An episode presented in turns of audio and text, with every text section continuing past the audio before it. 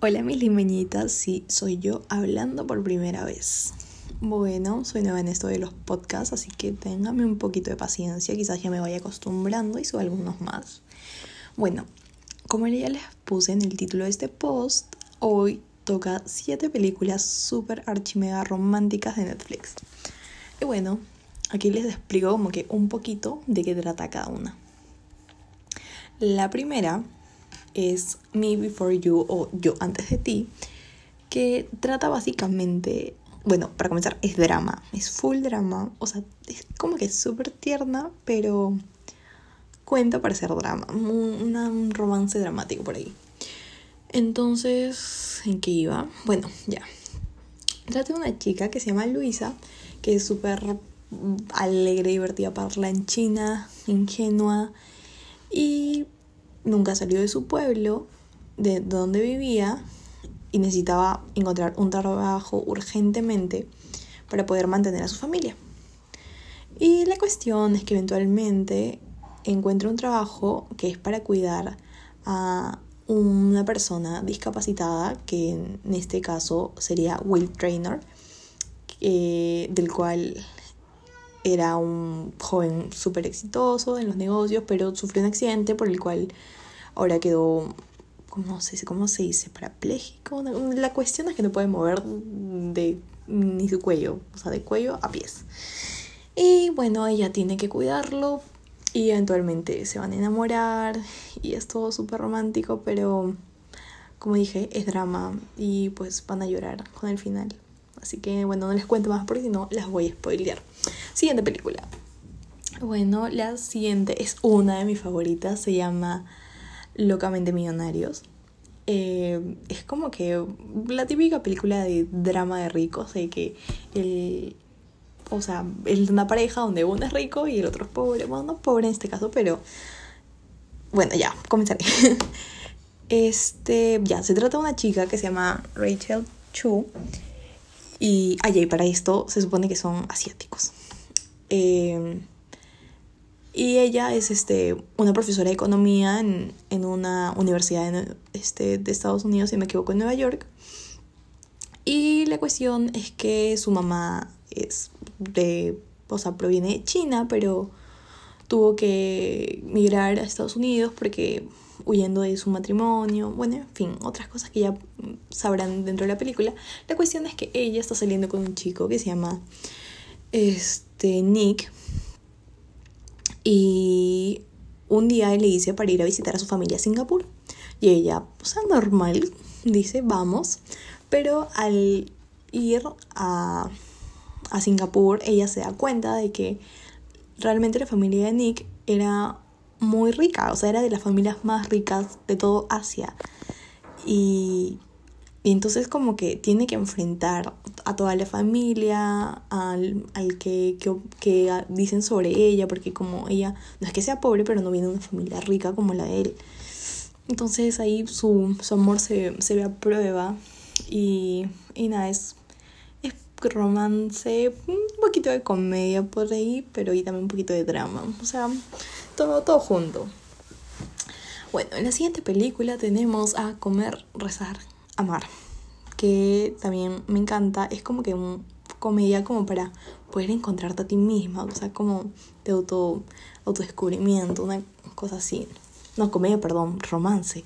Ay, me, me, me un poquito. Bueno, esta película se trata de la protagonista, se llama Elizabeth Gilbert, que es una mujer la cual es súper exitosa en su trabajo, tiene un esposo, tiene, o sea, tiene como que la vida ya hecha, o sea, lo que todos queremos llegar, ¿no? Pero ella se pone a pensar de que quizás no está siendo del todo feliz en esa vida y la cuestión es que decide dejar todo atrás para poder encontrar su felicidad. Y bueno, se divorcia, deja su casa, su trabajo, todo y se va en un viaje durante un año y visita tres lugares.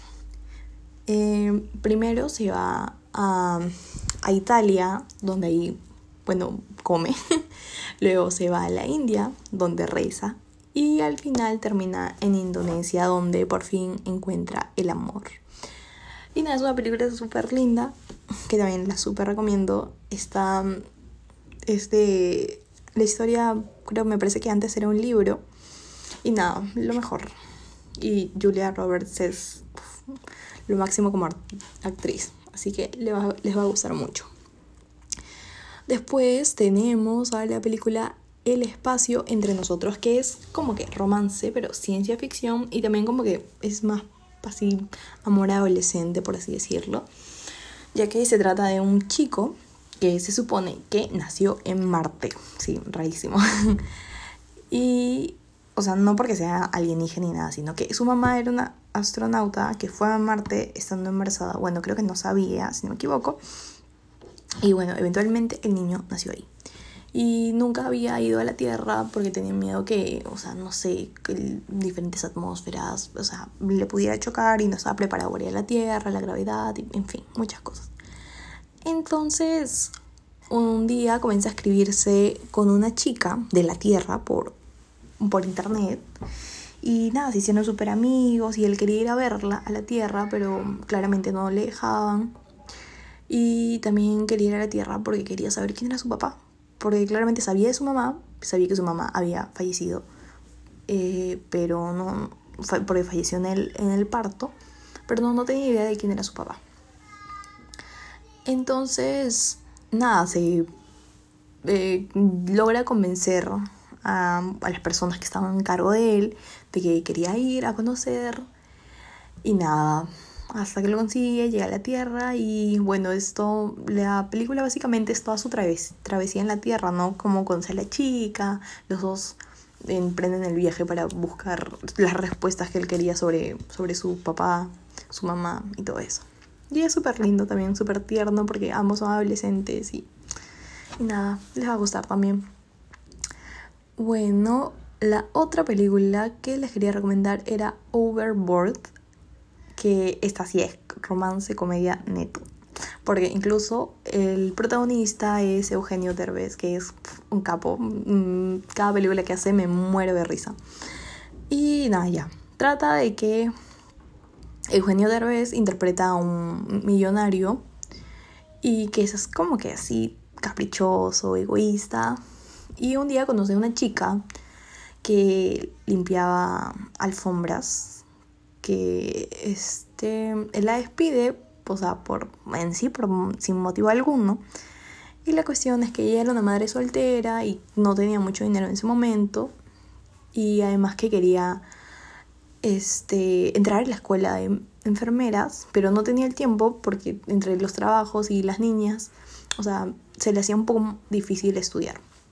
La cuestión es que un día este hombre con mucho dinero sufre un accidente, el cual pierde la memoria y ella este, agarra esta oportunidad como, como venganza y para aprovecharla para poder estudiar, así que le dice a él que era su esposo y lo manda a trabajar y a cuidar a las niñas mientras ella estudia. y bueno, eventualmente se enamoran y bueno, ya y todo lo demás Veanlo la película. Después tenemos a La Infactable, el romance erótico, que ahora justo Netflix acaba de subir Fifty Shades Free. Es la última de la trilogía de 50 sombras de Grey. Que, o sea, ya se imaginarán, ¿no? Todo un fuego.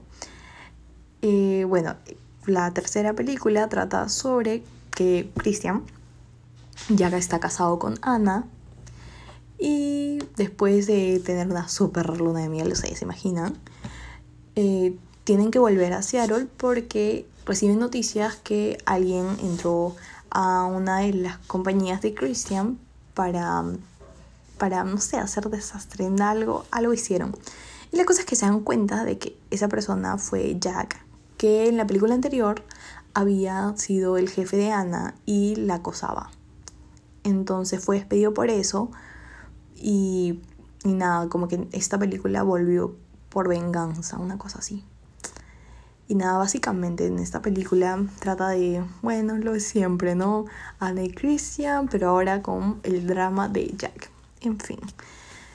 Y también súper lindo, tiene un final feliz, así que vayan a verla. Y bueno, ya son siete películas, las que prometí. Y nada, espero que las vean, las disfruten un montón, que lloren, que rían y las amen. y nada, mis chicas lindas, espero que les guste las películas que recomendé. Y nada, ya va a ser hasta la próxima semana conmigo. Y intentaré subir otro podcast si es que les gustó este. Bye.